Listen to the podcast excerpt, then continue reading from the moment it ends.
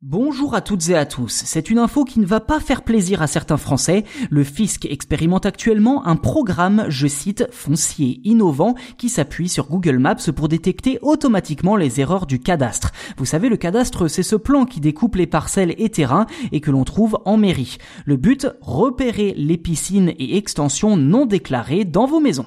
Il s'agit d'une initiative menée par la Direction générale des finances publiques pour lutter en quelque sorte contre la fraude fiscale. Pour ce faire, l'organisme a fait appel à Google ainsi qu'à l'entreprise Capgemini afin de mettre au point un logiciel capable de détecter si vous avez procédé à des travaux sans en informer votre mairie.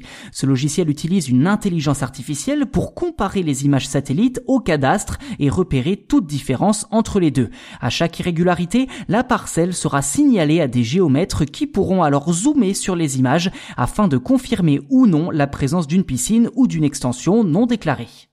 Si ça peut paraître nouveau, ce n'est pas la première opération du genre étant donné que Google Maps avait déjà permis à la ville de Marmande dans le Lot-et-Garonne de découvrir en 2017 qu'un tiers des piscines de la commune n'étaient pas déclarées. Une autre expérimentation menée en 2019 avait aussi permis de débusquer 3000 piscines non déclarées dans les Alpes-Maritimes.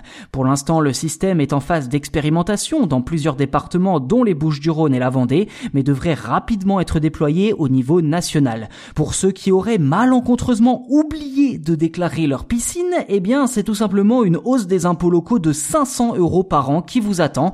Et avec près de 3 millions de piscines actuellement recensées en France, le programme foncier innovant pourrait rapporter très très gros. Voilà pour cet épisode dédié à la direction générale des finances. On n'en parle pas souvent, mais en tout cas qui s'appuie sur Google Maps afin de mieux savoir si vous avez des extensions et des piscines non déclarées. Je sens que ça va faire pas mal de remous, alors n'hésitez pas à en débattre en commentaire et à nous dire ce que vous en pensez. C'est toujours bon à prendre. N'hésitez pas non plus à vous abonner au podcast si ce n'est pas déjà fait. Ainsi vous serez les premiers informés lors de la sortie des futurs numéros.